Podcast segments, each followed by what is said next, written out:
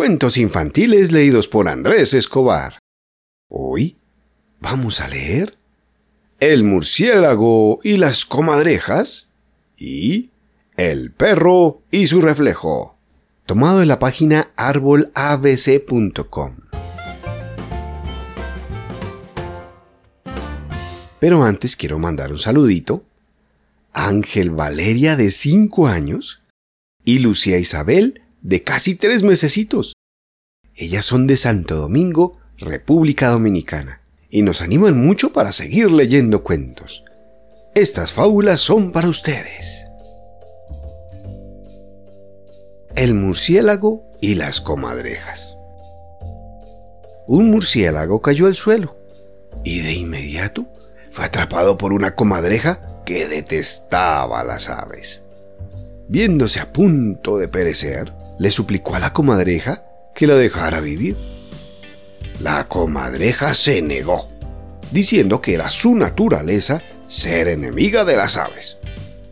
Resuelto a no darse por vencido, el murciélago le aseguró que no era un ave, sino un ratón. Dudosa, la comadreja se acercó al murciélago y al notar que éste no tenía plumas, lo dejó en libertad. A los pocos días, el murciélago volvió a caer al suelo y fue atrapado por otra comadreja. Sin embargo, esta comadreja sentía una gran hostilidad hacia los ratones. Nuevamente el murciélago rogó por su vida. La comadreja se negó, afirmando que desde el día de su nacimiento es enemiga de todos los ratones. El murciélago le aseguró que no era un ratón, sino una ave. La comadreja se acercó al murciélago y al observar sus alas, lo dejó volar. Fue así como el murciélago escapó dos veces. Moraleja.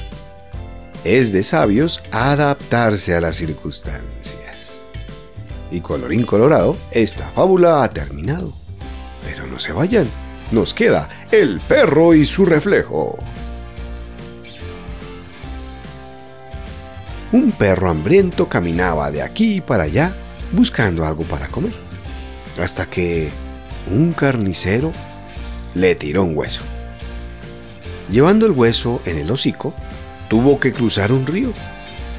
Al mirar su reflejo en el agua, creyó ver a otro perro con un hueso más grande que el suyo así que intentó arrebatárselo de un solo mordisco.